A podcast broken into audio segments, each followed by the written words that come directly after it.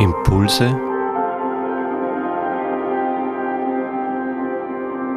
aus der Pfarrgemeinde Hallstatt Obertraum.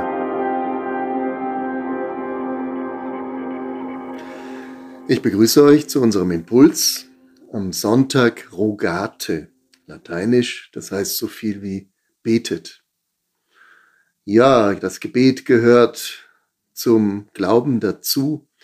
Das ist nicht, das ist mehr als das Amen im Gebet. Das Gebet ist überhaupt die Nahrung des Glaubens, das Brot, das tägliche.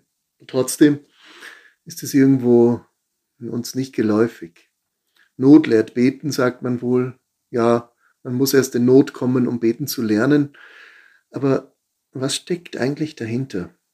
Vielleicht ist Gebet auch wie das Blut in unseren Adern, das die Zellen verbindet, das den Körper zusammenhält. Hier im ersten Brief des Tim an Kapitel 2, geht es darum, dass wir füreinander beten. Das Gebet für alle Menschen zuerst bitte ich dass ihr es praktiziert, dass ihr füreinander eintretet. Und was soll das? Es bringt uns von uns selber weg. Wir denken ja normalerweise an unsere Aufgaben, an unser Tun, was wir alles zu erledigen haben, an die Menschen vielleicht in unserer Nähe, die uns jetzt gerade beschäftigen, aber das Gebet für alle Menschen führt uns viel, viel weiter. Wir können nämlich dann auch für den unbeteiligten Nachbarn beten oder den Passanten auf der Straße oder den Arbeitskollegen, der uns vielleicht nicht immer zu Gesicht steht. Wir können plötzlich etwas ergreifen, für andere Menschen eintreten, was man normalerweise nicht tut. Und das unterscheidet uns als Christen, vor allen Dingen als betende Christen. Wir begegnen einander in einer anderen Haltung vielleicht schon im Gegenüber, für ihn zu bitten. Was bedeutet das eigentlich? Bringt eure Wünsche, Fürbitten und den Dank für sie vor Gott.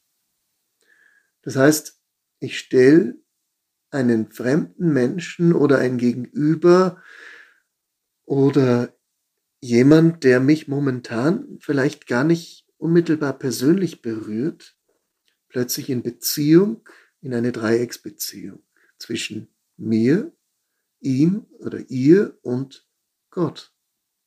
Das heißt, wir betonen damit das Band, was uns verbindet und was uns stärkt und was uns nicht vereinsamen lässt.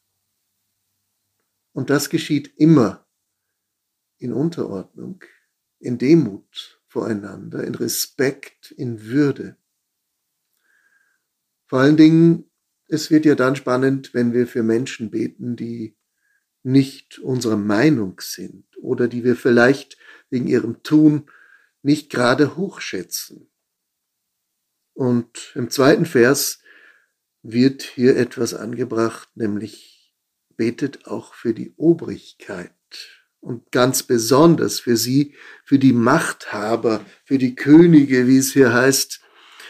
Ja, warum das, wenn sie uns nicht zu Gesicht stehen, was sie dort wieder verzapfen? Wir sind sehr schnell in einem Jargon, wo wir klagen, wo wir jammern, wo wir etwas, was uns nicht recht ist, sofort monieren. Aber dabei geht es um einen, um die Ausübung eines besonderen Dienstes nämlich die Obrigkeit. Es ist hier nicht nur Verwaltung, sondern es ist Leitung, es ist Führung für ein ganzes Volk oder für einen bestimmten Bezirk, einen Ort oder ein Land. Es geht darum, dass diese Menschen Verantwortung ausüben und sie auch wahrnehmen.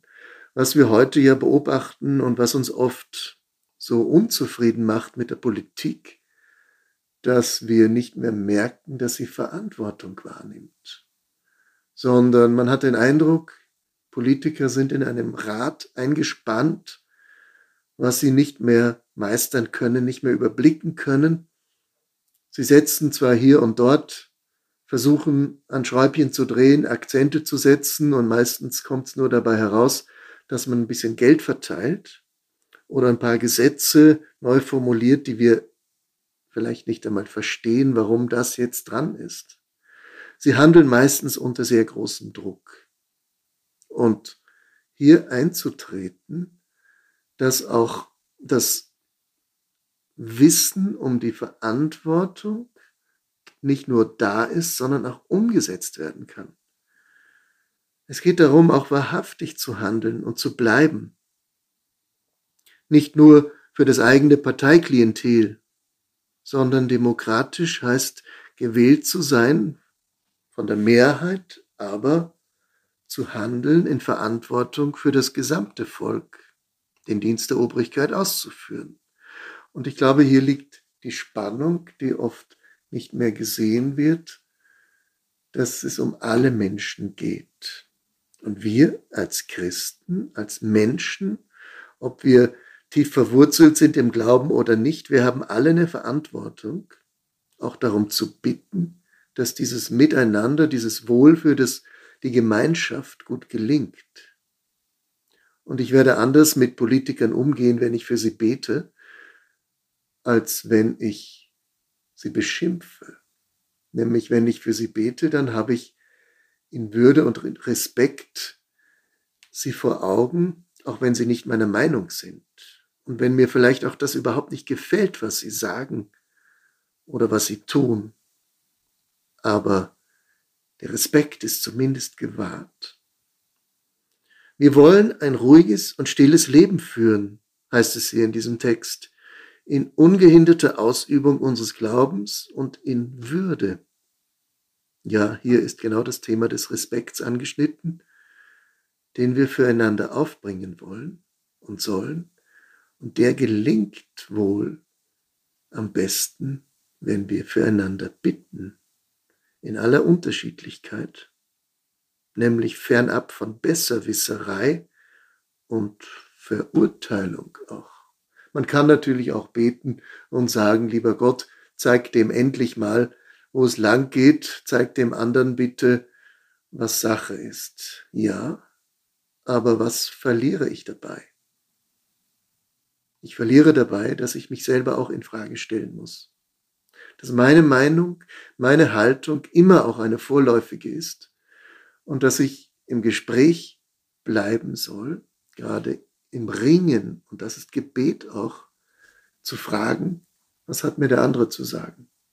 Was hat er, was ich nicht habe und was habe ich, was er oder sie nicht hat, wo wir im Austausch bleiben müssen. Es geht nämlich um die Gemeinschaft, nämlich dass Gott will, dass allen Menschen geholfen wird und sie zur Erkenntnis der Wahrheit kommen. Ich finde es sehr schön, hier heißt es, Gott will. Hier heißt es nicht, Gott macht, Gott tut und er ist der Herrscher, sondern er will, dass allen Menschen geholfen wird, und zwar durch uns. Durch uns Menschen, uns kleine, unscheinbare, Würmer, die eigentlich glauben, nichts ausrichten zu können. Und er bezieht uns hier ein, das ist kein Gnadenakt, sondern es ist ein aufrichtiger Wille, gestaltet diese Welt in Respekt und Würde voreinander. Nur einer ist Gott und einer ist eurer Mittler. Das ist nämlich Christus. Das heißt, hier wird ganz klar auf die Einheit angespielt, die durch Gott gewährleistet wird, auch in einer Gemeinschaft, auch in einer Kirche. Und dass wir, wenn wir sagen, wir sind Kirche als evangelische Christen, nie für uns selber Kirche genug sind, muss eigentlich klar sein, sondern wir sind immer Kirche in der Ökumene, in der Gemeinschaft der Andersglaubenden, mit denen wir doch so viel gemein haben und wo wir doch so viel entdecken können. Und wenn wir den Kontakt halten und ausbauen, dann merken wir, was wir in der Ökumene für ein Geschenk haben. Genau in dem, was wir vielleicht so nicht denken und nicht verstehen können. Es ist immer ein Angebot, eine Bereicherung, füreinander zu beten und daraus etwas zu empfangen, was uns wachsen lässt in der Erkenntnis, weil diese Einheit doch Gott uns geschenkt ist. Ich möchte sogar sagen, dass diese Einheit über die Grenzen unseres christlichen Glaubens hinausgeht, nämlich mit allen Menschen, die guten Willens sind, aufeinander zuzugehen und in Liebe gemeinsam diese Welt zu gestalten. Und ich glaube, dass hier der Schlüssel liegt, auch für eine Zukunft unserer Welt. Nicht indem wir die Missstände nur beklagen, sondern dass wir die Hand reichen und auch etwas wagen, was andere nicht wagen, dass wir uns aus den eigenen Grenzen herauswagen und Grenzen überschreiten zu Andersdenkenden, auch zu denen, die als Feinde gelten oder als Widersacher oder als nicht für uns relevante Menschen. Genau hier fängt es an, das Geheimnis des Füreinanderbetens zu entdecken und durch das Gebet in Verbindung zu treten. Ich finde es ungeheuer bereichernd, wenn mir fremde Menschen begegnen und sie mir Anteil geben an ihrem Leben. Und genauso habe ich es immer erlebt, sich dem Fremden zu öffnen, den ich bisher noch nicht kannte, den ich vielleicht auch gar nicht kennenlernen wollte. Aber genau hier einen Schritt zu wagen. Und das gelingt uns, wenn wir das Gebet entdecken. Das Gebet füreinander. Wenn wir in dem Kreislauf, in dem Dreieck, sind jetzt zwei Symbole, zwischen Gott, dem anderen und mir selber unterwegs sind, über den eigenen Horizont hinausgeraten. Das wünsche ich uns allen und dass vor allen Dingen der Dank uns verbindet füreinander in aller Unterschiedlichkeit. In diesem Sinne ein offenes Herz und eine gute Woche wünsche ich uns.